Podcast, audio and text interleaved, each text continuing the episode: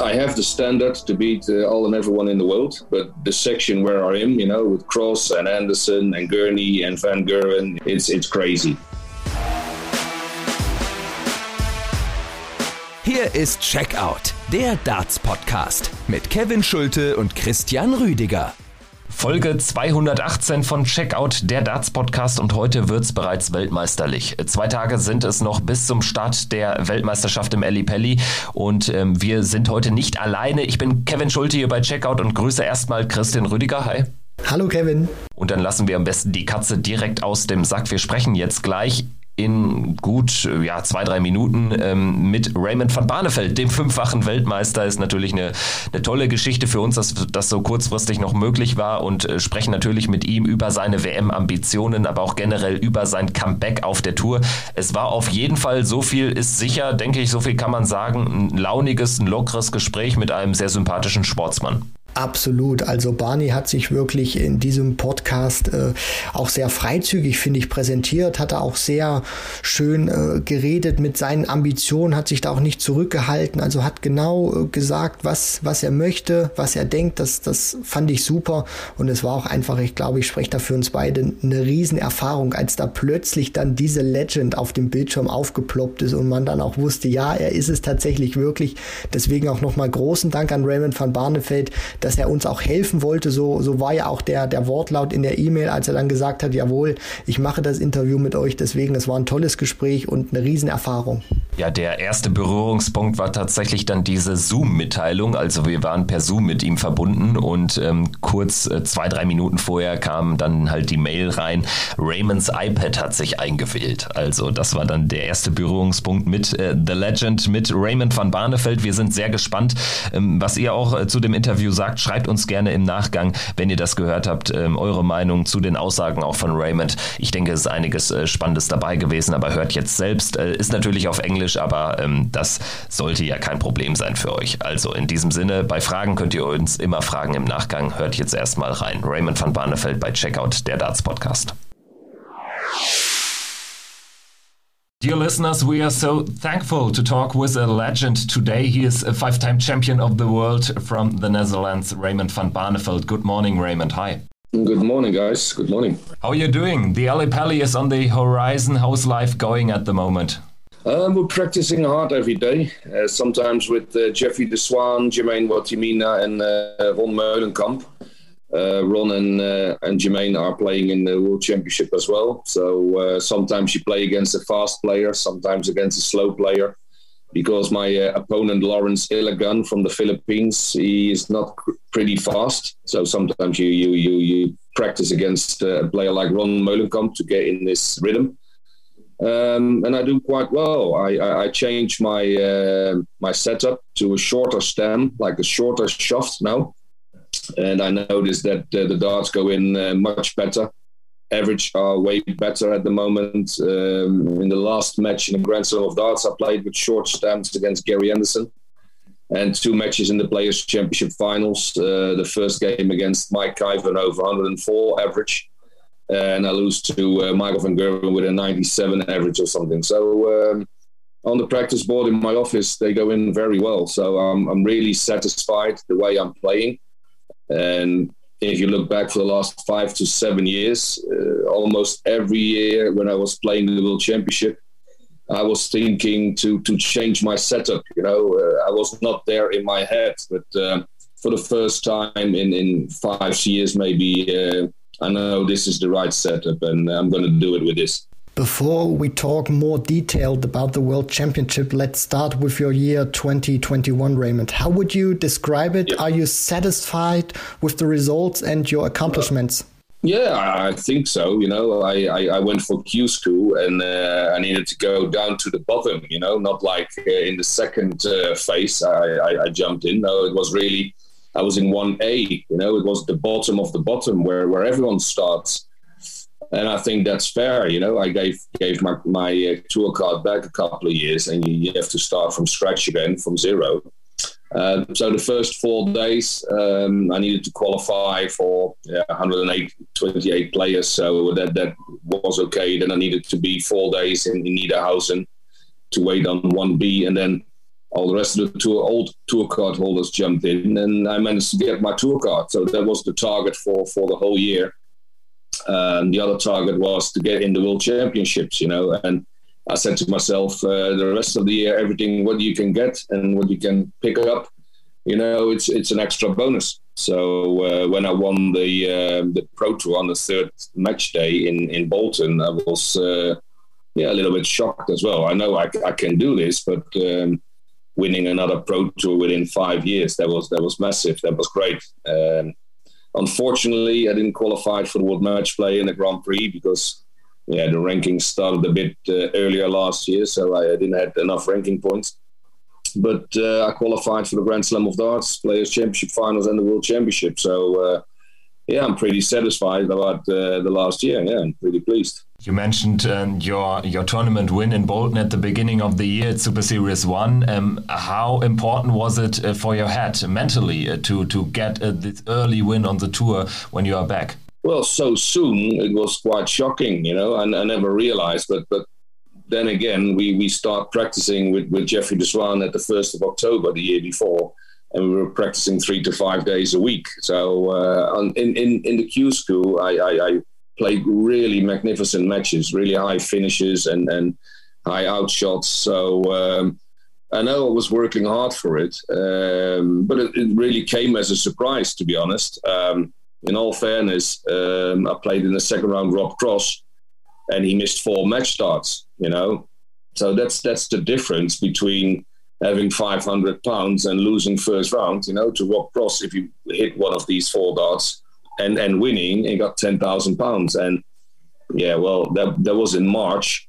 Uh, so in March, I already knew that I was going to the World Championship, and that is a great feeling, of course, because you already reached your target. We recognized your performances, and we recognized that your standard, especially in Q School, was magnificent. And um, Barney, tell us what is the biggest difference between the Barney in 2019 and the Barney today?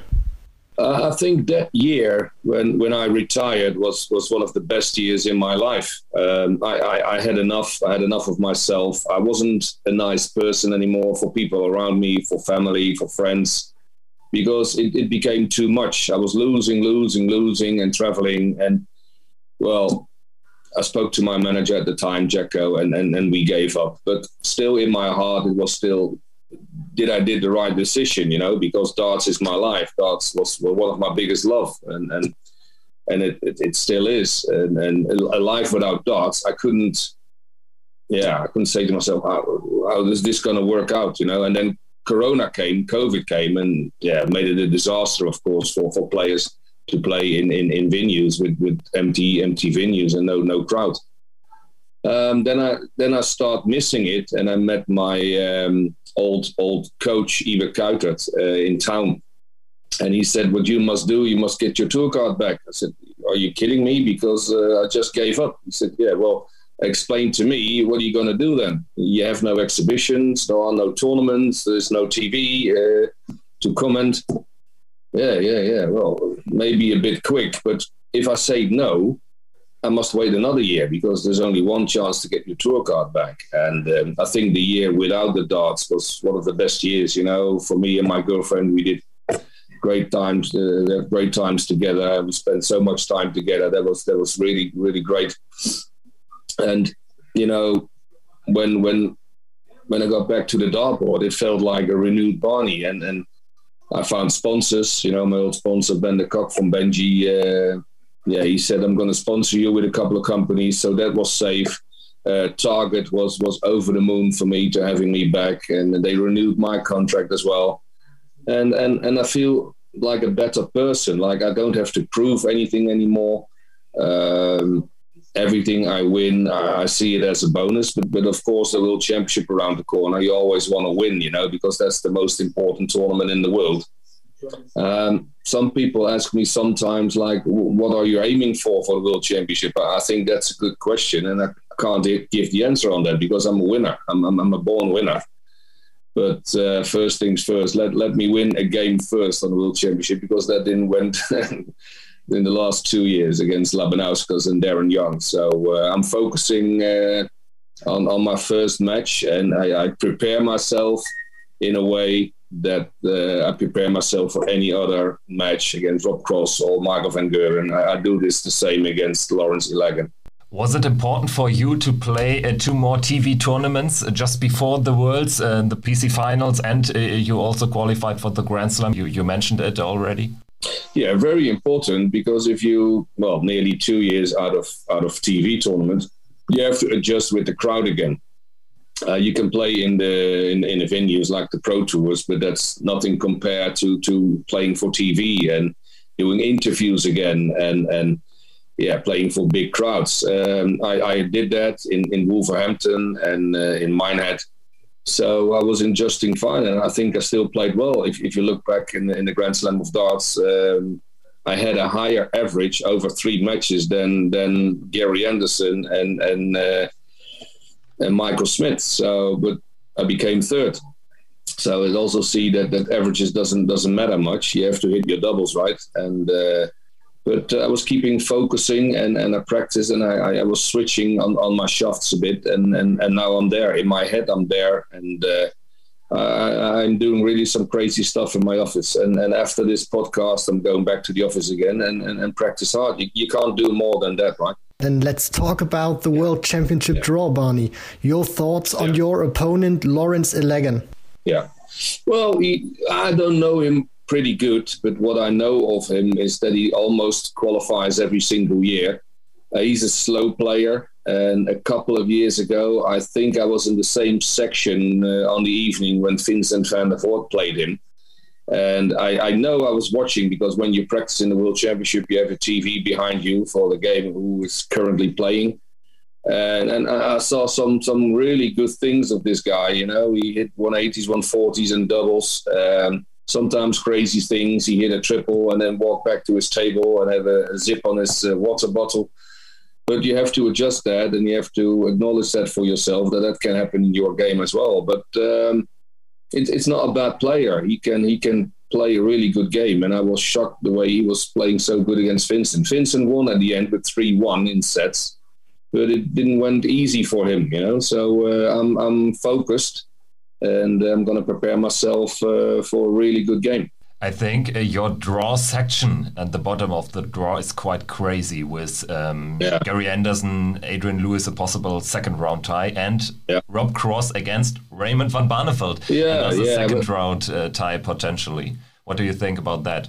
You notice, but I, I, could have drawn against everyone else. You know, I could have drawn Gerwyn Price, Michael van Gerwen. You, you know this if, you, if you're not a seeded player uh, wow, yeah. What, what can you say? It's the draw is the draw. Uh, the only thing is I need to play a preliminary round, of course, um, to get to play Rob Cross. Uh, Rob Cross is is always there. Uh, he doesn't need to play a game. He can't get out in the first round, you know. So if you win, you automatically play Rob Cross, and, and then you have to deal with that. But uh, like I said earlier, first things first. Let let me just win my first round. Because that didn't happen for for two or three three times the last times. You mentioned earlier in this podcast you are a born winner. So the question maybe about your goal at Ally Pally. So let me uh, ask the question this way: When would you describe your World Championship campaign as a success? yeah, it, it is so hard to answer this, you know, because I know myself. I'm, I'm going to a World Championship to win but it's not the time, you know. I'm just back. The last two, three years were, were like really bad for my world championship matches. So it's, it's really odd for me to say now I'm preparing myself for winning and, and lifting the world trophy. Of course, it's a dream. And, and well, hopefully dreams come true because I, I dream about this. Is it reasonable? I don't know. You know, um, I have the standard to beat uh, all and everyone in the world, but the section where I am, you know, with Cross and Anderson and Gurney and Van Gerwen, you know, it's it's crazy. And and if you get out that section, that means you're only in the top four. So, um, well, things things first. Uh, just just get to top eight, top four, and uh, I think then I will have a, a really good world championship. But but never stop dreaming and believing of, of winning it, of course. Otherwise, uh, I better stay home and, and, not going because you, you need to feel you need to give yourself a target that that you can do this. And you have to believe in it. Otherwise, it doesn't make sense to to join the World Championship and then play one round and then go out. You know, you need to look further. So, what do you think? Who has the most pressure? Who is your favorite to win the Worlds? What What do you think? Uh, yeah, I think it's an easy question. You know, uh, I think the top four, top eight, uh, Gerwyn Price is the holder. Michael van Gerwen wants another title because uh, on on the major tournaments he had a he had a bad year. Uh, he never won anything, so he's he's determined and, and, and focused to to to win another world championship. Um, Johnny Clayton, of course, uh, Gerwyn Price, uh, Peter Wright uh, Michael van Gerwen. I think those those are the four four players you have to uh, yeah you have to focus on. But then again, it's it's a world championship. Uh, we we saw already crazy stuff. Um, it, it, never happens that the top 32 or the top 16, all of them go to the second round. So uh, we, we saw crazy stuff as well, and, and we saw really some some good matches in between, and and above that, we also have a thing going on, and still that's that's called Corona. Well, maybe um, you're going to be in shock uh, within a week. You know, you, you don't know what, what's going to happen, and and that's also a, a thing. People can uh, maybe can can't get their visa or they have corona and and and, and are positive and, and and they're not coming or they're not allowed to play. You know what I mean? So. Uh, yeah, that will be hard, but but people can players can be replaced by by other players and can be a totally new game. So uh, we have we have to see. There's already one one player, uh, John Dowders, Charles Losper from South Africa, and he's replaced by uh, um, what's his name, Mike, Mike, Decker. Uh, Mike de Decker. Yeah. When you won your last World Championship in this magnificent match against Phil Taylor, 2007, a lot of things have changed, Barney. Um, tell us your thoughts. What has changed? Yeah, we went from uh, from black and white boards to color. Yeah, of course. and when when you see see the tour, a lot of young guns. What has changed the most in the darting world? Well, I think first of all the money. I think for a lot of people that's important. If if you can play well, and you're a decent player and you practice, you practice. Look at look at the story of Rob Cross he was pushed by his uncle, you know, to, to qualify for the World Championship, and he straight won the World Championship uh, at the very first time. So, you believe in yourself and you work hard, you can do all and everything. So, I, I think uh, the PDC organizing more and more and more events throughout the year. Uh, when I started in the PDC, you have only maybe 10 or 15 pro tours. Um, European tours, maybe four a year or something. That that was it and and now you know you have 13 Euro tours, you have 30 Pro tours, you have majors, you have World Series, you have uh, Premier League. So that means that the players play more, and if you play more, you become better. That's that's that's one thing is quite certain, you know. And uh, well, we play each other every single week, and if we don't play each other on on on tournaments, we play each other on exhibition nights. I think because of that, um, players get better. As you mentioned, uh, the tour life um, has changed uh, significantly uh, compared to a few years ago. Do you have a mate on tour this time, or do you travel alone or with your girlfriend? Um, tell us something about that. Um, well, I always travel with Ivar Kuitert. He's uh, my coach. We uh, we I, I, joined the Benji team. You know, um, Ivar Kuitert and and Jeffrey de Swaan are sponsored by uh, by Benji, my my current sponsor and I jumped in on 2020, I think, in, in October. So we, we are traveling as a team all the time, you know, uh, sometimes uh, because of Corona with the car. And we drove all the way to France, you know, and then um, or with the boat to Hull. We went to Bolton, we went to Milton Keynes, um, then testing over there. It, it, was not an easy season, you know, every time testing. And now we're all back again we need to do uh, all the same stuff, uh, and it's, it's not easy testing. And every time you're you're nervous to get positive, you know, um, not easy. Um, but but uh, then the PDC said we start our tournaments at two, which was perfect, uh, I think, for all the players, and uh, that's why maybe I'm I'm not a, morning person. I always need to uh, to to wake up a bit. I need some some more time.